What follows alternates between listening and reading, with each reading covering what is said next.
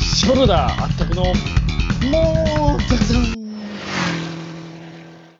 はい始まりましたラップ92ですはいショルダーあったくですはい、インフルエンザ中のマクミラーです。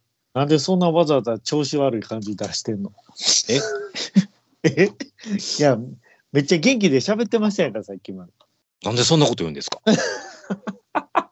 いやいやいやあのインフルエンザ明けっていうのはねまあわかるんでいや、明けじゃなくて、今最中やからね。もうなんかもなかですよ。あのーインフルエンザで、療養中です、私。開きませんやんかうん、まあ、そやけどなんかもう、もうどうしても取らなあかんねんってあったくさんが言うから、そうなんですよもう、40度ぐらい熱あんのに今やってますわ、私、ほんまに。またせやって。全然ないでしょえ全然熱ないでしょ熱まあ、ある意味、ある意味熱あるかなみたいなね。あのーあったくさんと喋ったらね。うんああ、ああ、そう、いい意味で。いい意味でこう熱、熱出たかなみたいなとこはありますけどね。はい。微熱男児。もうそれええからもうその微熱男児とかももう活動してないよね、多分。してないし。あれ何やったっけ騎士団の弟分やったっけああ、弟。 これなんか以前、以前言うたな。なんかこれ。どこで言うたか覚えてへなんんかどっかで言うたか覚えてないけど。微熱男児言うてはったね。いや、はいそんな話はどうでもいいんですわ。これ、今回、92、ラップ92、まあ前回の91、 91。はい。何でしたっけグラック、グロックの話ですよ。グロックの話、これやったんですけど、はい。大反響じゃない大反響ですよ、これ。これどうしますこれ、住宅さん、第1弾。住宅さん第一弾、グロック会。はい。グロック会。まあ、全然か、全然グロック語れてないよね。いや、前回はまあ。ね、ちょっと熱く語りすぎて、なんか軽いっていう話だけをしてたかなって思うんですよ。 薄かったよね。いやそん、いやいや、大大大反響ですから。薄くないんですよ。というとわけいうでこ、とはというこ今回とははですよ。はい。前回は前編ってついてたんですよ。前編ね。はい。はいということは、今回は後編ということで。またこれ、深掘りですね。ね、前回は軽いという話しかできてないんで、ああ、はいはい。軽いしましたね。はい。はい。今回は強い。はい。はい。まあ、どう強いのかというお話をしたいんですけれども、はい。はい。グロックはいろいろな面で画期的な拳銃だったという話を前回しましたね。はい、しましたね。はい。そのうち一つが軽いポリマーフレームを採用したこと。うん。はい。次に、安全装置が画期的だというお話をしたいと思います。ああ、これは言わなあかんやつやね。どっちかいうと、これをメインで喋りたかった。ああ、これもグロックといえばもう安全装置。安全装置。いきますよ。はい。さて、マークさん、いきなり質問です。はい。銃の安全装置といえば、どういったものを想像しますか、はまあそうですね。やっぱあのー物理的にこう握らないと打てないとか。い、はいでまあそうグリップセーフティーねグ。リップセーフティーであったり、はまあ、あはのいサムセーフティーですね。あのーサムセーフティー。まあもう切り替えで打てないっていうセーフティーそうですそうね、そう。まあ、その、はいサムセーフティーいうのは、まあ、当然ガバメントのお話やけどね。まあ、ガバですけどね、これは。物理的についてるんですよ。セーフティーっていう機構が、銃機は。構がついてて、それを動かして操作すると。まあ、はいだだからレバーですよね。レバーですね。はい。はい。まあ、それがまあ一般的なセーフティーだと思うんですけども。はい。はい。ブロックには、そういった従来のマニュアルセーフティーといったものが搭載されてございません。ないですね。ないですよね。うん。でも、そのような安全装置がついてないとなると、はい。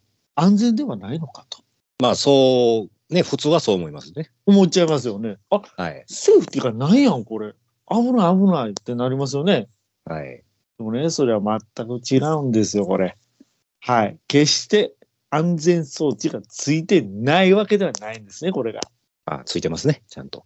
はい。なんと、安全装置が内蔵されてるんですね。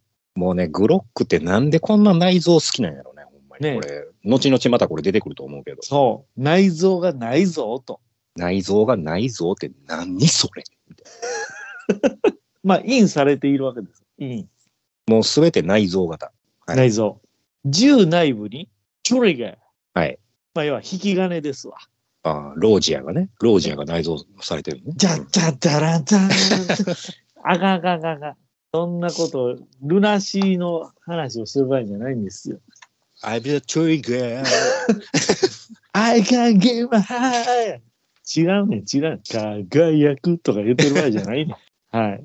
あの、銃内部にトリガーと連動している2つの安全装置と、うん引き金の真ん中についているトリガーセーフティーと言われる3点セットにより意図的にセーフティーを操作せずとも自動的に安全装置がかかっている状態になるという。これ、なんグロック、グロックしかないんじゃないのこれね、グロックしかないんですよ。まあ、ただ、この機構をね、後々真似てるうん。展示は、後々出てきます。はい。ただ、この方式を取ったのは、おそらくグロックが初めてではないのかと思ってます。はい。はい。まず、トリガーセーフティは見た目でわかるように、極めて単純なものですよね。ああ、単純ですね。はい。引き金に指をかけて引くことで、セーフティが解除される仕組みになってます。あのちっちゃいトリガーがついてるんですよ。あのね先、先の方にね。トリガーの先端にもう一つトリガーがついてるみたいなね、もう一つトリガーついてますね。はい。ね。それを引き金に指をかけることで解除されると。もうまずその、先っちょを触らんと絶対打てない。そうんう。。だから、要はトリガーに指をかけないと、意図的に動かさないと、ね、何かに引っかかって動くようなこともないわけですよ。ないですね。ね。でもそれってね、マクさん。はい。逆に打つつもりがない場合でもトリガーに指かけちゃった時点で暴発しちゃうよねってなりませんかああ、まあ基本もうトリガーに指かけるときはもう打つときやから、そうなんですよ。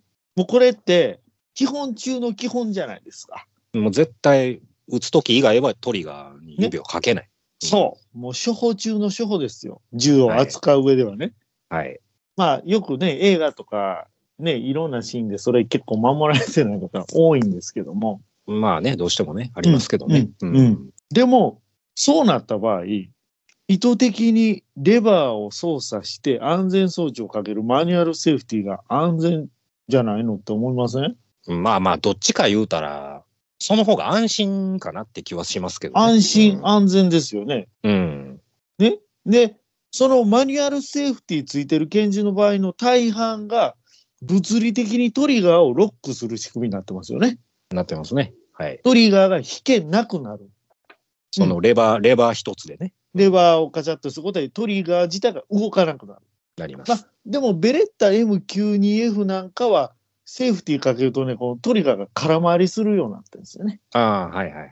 あの、トリガーは動くんですけど、うん。こうテンションがかからなくなってこうスカスカみたいな、まあ、そういった機構のもんもあるんですけど、はいまあ、大体が、えー特にあの拳銃もそうですけどライフルとかなってきたら特にこう物理的にロックする感じのが多いですよね。多いですね。うん、セーフティーかけるともう全く引けなくなるみたいうん。な。はい、さてここで奥さんイマジネーション想像してみてくださいね。あ、想像、想像。はい。はい。い、想像してくださいね。はい。はい、えーまず、あなたはグロックではないセーフティーレバーがついた拳銃を携帯しています。はい。はい、コンシールドしているわけですね。はい。はい。人気のない裏路地を歩いていると、突然物陰から暴漢に襲われました。はい。相手は銃のようなものでこちらを撃とうとしています。はい。その時あなたはどうしますかまあ、とりあえず、すぐ打てる状態に持っていきますよね。はい。それはすぐに拳銃で身を守りますよね。守りますよね。相手よりコンマ1秒でも早く発砲ししますよね。しますね。はい。その銃には安全装置がかかっています。はいセーフティーレバー解除しましたかもももちろん解除して構えるわけですよ。ブーなんなんその質の低いブーってそブれ。ー いや、ブー、ブー。ここね、あって言ってくれないと、これ、困るんですよ、これ。 うんどういうことですかそれは。いやいや、解除して構えたらあかんねん。いや、だって打たなあかんじゃないですか。うんとっさにか、とっさに打とうとして、あれセーフティーかかったままやんっていう方方向の話をしたいんです。ああ、もう、あ、じゃあもう一遍行きましそょう、あなたは銃に詳しいがゆえに解除してしまってるんです。うか。はい。まあ、いや、だって打つもん、打つ打つつもりやったら解除するやんか。そういや、それは慣れてる人や。まず解除せな打たれへんねんから。うん。そう、その話をしたいんだ。ああ、そこね。はい。はい。いいですかうん。はい。もう一回、ここから仕切り直しな。はい。カットでここからいきますよ。はい。その銃には安全装置がかかっています。セーフティーレバーを解除しましたかいや、これがね、はいちょっと構えた方がええけど、はい。あれあれ打たれへんやんってなるんですよ。そういうことなんですよ。やっぱとっさに構えた時に、その、はい解除してない。はい。まあ、要は、とっさに引き金引いても、なぜか弾が発射されない。んあ、安全装置がかかってるわと。まあ、これね、映画でも多々ありますよ。これあるでしょあの、素人がねう、ん構えて、軍人に構えて、うんはい撃とうとしたら撃てない。で、すっとその、プロに取られてね、はいもう安全装置解除しないと撃てねえと、プスッみたい なね。そうなんですよ。だからうん結局、安全装置がかかっていたことを思い出した時には、もう負けてますね。撃たれてますよね。いやうんそこ、時すでにお寿司やろ。これ、なんか前振りとちゃうな。うんあれ思い出した時には言うたら時すでにお寿司言いましたやんか。いや、お思い出した時には、あの、その振りのテンションが、ちょっとあの、普通やねん。あ、普通普通で今言うたから。ああ、はい。思い出した時にはぐらい言わんと、あ俺は反応せえへんわかりまそしれたなあ、はいなあ、もう一回いきますよ。はい。あの、とっさに引き金を引いても、なぜか弾が発射されず、はい。安全装置がかかっていたことを思い出した時には、時すでにおおっす。寿司。 あなたは血を流して倒れていることでしょう。ですね。そうなんですよ。だからまあ常日頃ね、訓練して銃の扱いに慣れてるプロならまだしも、護身用に銃を携帯しているような素人が極限状態の時にマニュアルセーフティーを意図的に操作してからトリガー引けますかっていう話ですわ。ハイプレッシャーな時に冷静な判断ができますかと。体を夏にし て、やろ、それ。今冬やけどな。高則先生やんか。西川君やん、それ。ハイプレッシャー言ったらせやんな。 でもハイプレッシャーって言葉自体はそれ合ってるからね。合ってますよね。うん。 うん、どうしても、あの、消臭力がちらつくけど。どうしてもね。はい。まあ、要するに、ね、危ないと思った瞬間、コンシールドキャリーから銃を取り出して即座に撃てる銃。うん。何も考えずに引き金を引けば確実に弾が出ると。これってめちゃめちゃ大切なことなんですよ、これ。そうですね。うん。ね。だからさっき言ったみたいに、その銃を取り出すときに、トリガーに指をかけないよう注意する必要はあります。はい。ありますが、これは銃を扱うでは処方中の処方。撃つ直前までトリガーに指をかけてはならないということさえ守っていれば、これは立派なセールスポイントになると思いませんかうん。ですよね。ですよね。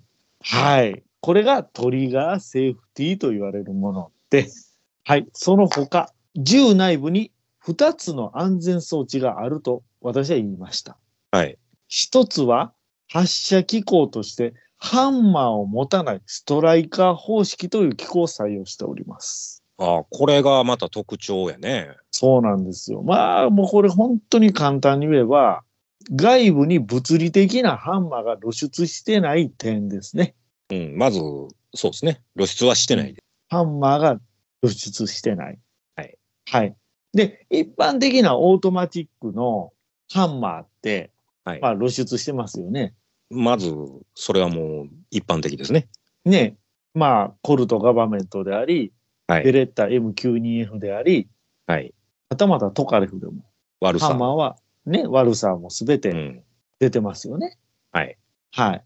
それが露出してない。でも、あのような形状のものが中に入ってるのかって言ったらそうでもないんですよね。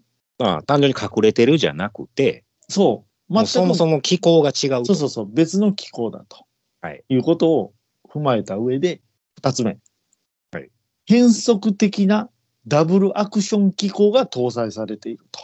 変則的ダブルアクション。はい。なんやろ、それ。エルバーの話出ましたよね。はい。まあ、いわゆる回転式拳銃ってやつですよね。はい。日本の警察が持ってたりとか。はい。まあ、ね、シティハンターのコルトパイソはい。ン、ダーティーハリーの44マグナム。 44マグナムであったり、まあ、要はレンコンと呼ばれるやつですよね。寺尾明も持ってる。寺脇44のマグナム長い。長い。寺尾明のマグナム、長い。ドーン。それ、ま、ま、また言うたな、それ。 ドーンまでがセット言ってたけど。うん、言うてましたね。はうい。ん。あれって、まあ、通常の状態はダブルアクションですよね。ダブルアクションのね。はい。ダブルアクション、ちょっと説明しましょうか。ああ、はい。そこからお願いします。はい。車種がトリガーを引くのに合わせて、ハンマー、まあ、いわゆる撃鉄が連動して、はいトリガーの動きに合わせてハンマーが起き上がっていくと。はい。最後にトリガーを引き切った際にハンマーが落ちて弾が発射されるという仕組みですよね。そうですね。で、それに対してシングルアクションはい。と言われるものは、そのハンマー自体をマニュアルで指で起こすことではい。ロックがかかるんですよね。ロックかかりますね。はい。で、そのロックがかかるということは、ハンマーとトリガーは連動しているので、はい。ハンマーをシングルアクションで起こしてロックかけた時点状態では、トリガーは最も後ろまで後退している状態で止まるわけですよね。そうですね。もう、もう、もう、もうちょっと引いたら打てるとこまでも下がうるわけ。数ミリ引くだけで、はいハンマーが落ちる状態と。はい。それがシングルアクションの状態ですよね。シングルアクションですね。はい。はい。まあそういう意味では、シングルアクションの状態だと、シングルアクションでハンマーを起こした状態だと、もう言ったらちょっとトリガーに指を触れた時点でハンマーが落ちるぐらいの状態じゃないですか。はい。それに対して、ダブルアクションだと、トリガーは完全に元に戻ってる状態ですよね。はい。はい。だから、意図的にダブルアクションで打とうとすると、グググググッとハンマー、えートリガーを引かないと、ハンマーが起き上がらないと。そういう意味ではあのー安全なんですよ。もう、力がいるんでね。ダブルアクションで打つ場合はね。はい。まあ、それだかが安全っていうことですよ。安全なんですけど、やっぱりトリガーが重たくなるというデメリットがあるわけですよ。ありますよね。だからもう、パッと打とうと思ったら、なかなかね、はあい。のー早打ちには向いてないよね。早打ちには向いてない。だから、あのーシングルアクションアーミーってありますよね。 SAA ですね。はい SAA、はいあの西部劇に出てくる銃。うん。あれはダブルアクション機構を備えていないので、そう。はい。っていう銃なんですけども。はい。はいえっ、と、まあ、ちょっと話は一旦、一旦というか話は少しそれましたけれども、はいまあ、要は二つ目の変則的なダブルアクション機構とは何ぞやとはい。いうことなんですけども、はい。言いますよ。はい。グロックは初段を装填する際のスライドを引く操作ね。オートマチックでは全部スライドを初段を装填する際に引きますよね。聞きますね。はい。引く操作でハンマーと激震を兼ね備えたストライカーという部品が60%ほどあらかじめコックされた状態になるんです。 60%。はい。要はこのストライカーっていうのはダブルアクションでいうハンマーなんですはい。よ。はい。60%ほどコックされた状態になってダブルアクションでありながらシングルアクションに使いフィーリングになるわけですよ。トリガープルが。ほうほうほうほう。はい。これがグロック特有のストライカー方式という。キャプテン翼が中におんねんな、ほんなら。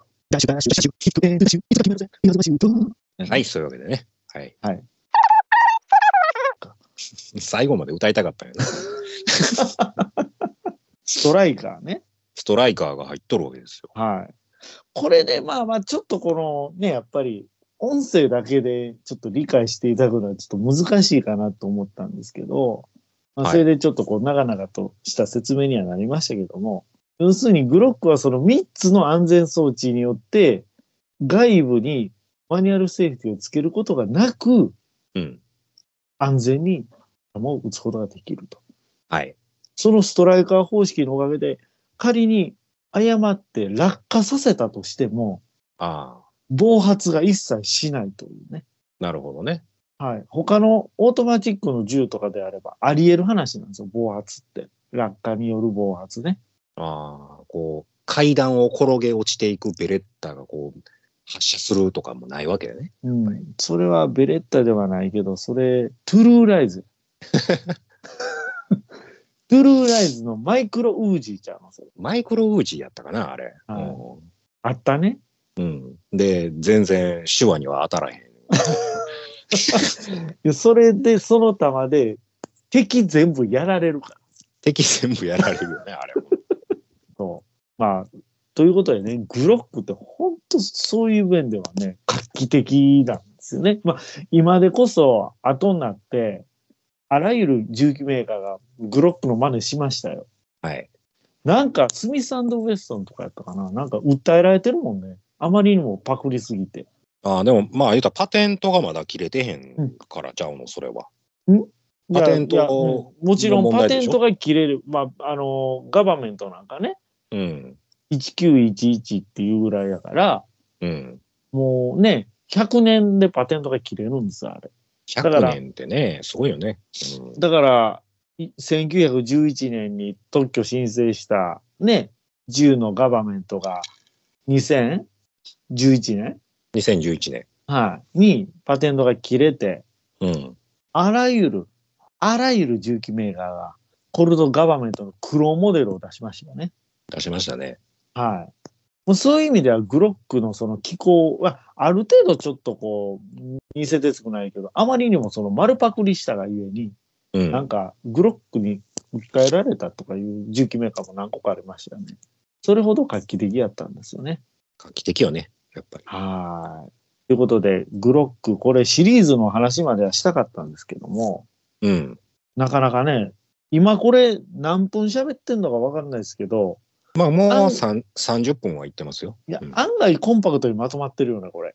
うん。でもこれ、モスまでどんだけかか んのこれ。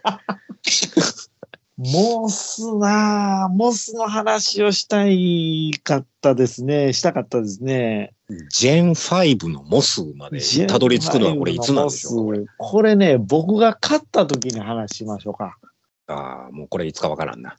えーね、えー去年の暮れでしたっけはい年末、?12 月うん。クリスマス商戦ですかあれは。タイミング的に。そうやね。もうそれぐらいにジェン5出たんでね。ね、東京丸い、はい。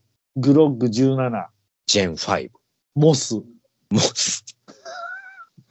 出出ましたよね。 MOS でモス。 MOS でモスって言うんですけど。はい。ね。まあ、グロックってそのバリエーションの多さ、これ話し出したらキリがないんですよね。キリがないんで、まあこれはちょっとまた、まあ後日ということで。後日ですかこれ大丈夫ですかねこんな引っ張って。いや、もうこれ第2弾も、これもう、もう、大反響です わ。ちょっとグダグダなところも今回ありましたけども。これは第3弾、第4弾、第5弾。いやいや、そんな。いやいや、あくまでもモータークさんですから。いや、住宅さんやから、これ。いや まあ、これはね。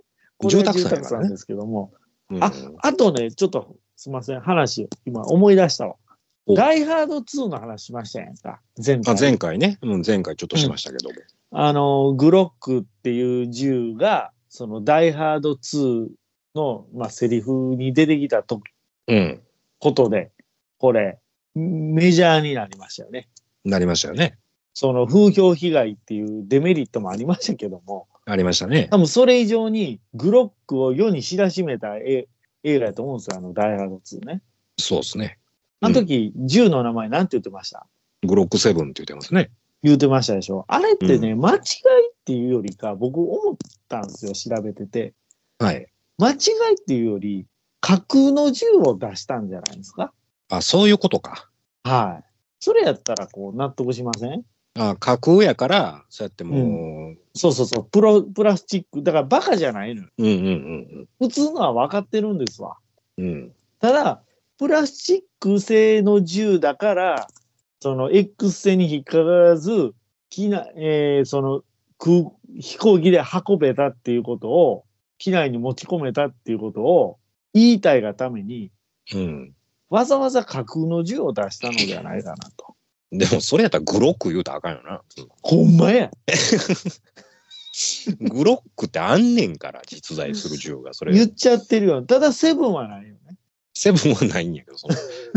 17をセブンって言うだけで架空の銃ってのはちょっと無理があるよ、それは。あっちゃー。その、そそしたら説は、その推測は違うのかいまあ、どっちかっつったら、あんたの給料じゃ買えないねっていうぐらい高い銃やっていう方が架空かもしれんよね、それは。ああ、そんな高ないもんね、グロうックって。ん、グロックはまあ、まあ、600ドルから800ドルぐらいなんでね、うんで、それ言われた人は何、なんて言った俺の給料聞いたらびっくりするぜ。ああいう返しってやっぱ洋画ならではっていうかね。やっぱこう、ね、洋画のノリよね。うん。あの、昨日聞いたやりとり。うん。でも、その後、うん。もうまだ言うてんねんで、あれ。あ、そうなの俺の給料聞いたらびっくりするで。まあ、大体予想はつく同じ警官だからな、っていう。そこまでがこれ、。あーあ、そうなんや。うん。はいはいはいはい。まあ、片や警官と片や刑事ですかまあでも、あれ、所長やからね、あれ、ロロレンあ、ゾそうかそうか。所長やからね。空港警察うん。ほんなら、まあお依頼さんやな。そこそこ給料もらってると思うんですよ。うんうんうんうんというか、そんな話はええね ん。もうピットインやん、ほんまに。えピットインやん。あ、ほんまですかほんなら、まあ最後はね、俺の給料聞いたらびっくりするぜで終わったってことまあそこはちょっとわかんないですけどね。どこで終わってるかは。 もしかしたら、うん。中盤ぐらいのあの、ぐだぐだの時すでにお寿司って、あ、おてへんと こで、ブーンって言ってるかもしれない。もしかしたらそれグロック界でも何でもないやんか。寿司パーティーやんか。寿司パーティーで終わってるかもしれんよ。それはもしかした寿司パンやんか。ら。うん。寿司ローやんか。ということでね、なんかオチないですか、オチ。落ちうん。まあ、グロックで落ちないな。グロック。ブロックで落ちないな。ないか。うん。やべえな。なんか、あかんな。何も生み出さへんな。いや、もうこ、こんだけなんか、もうこんだけ喋ってももう切られてるから、もう。 もう、もう、もう、もういいと思いますよ。もはい。まあ、っていうことでね。ううん。まあ、次、あの、バリエーションシリーズああ、まあ、これはうん、またね、あのー後々ということで。ね、反響があれば、ぜひしたいと思います。アライブムーン監督の下山天です映画「アライブムーン」は現在ブルーレイ DVD 発売中ですそして Amazon プライムほかあらゆるビデオオンデマンドで配信中ですぜひご覧ください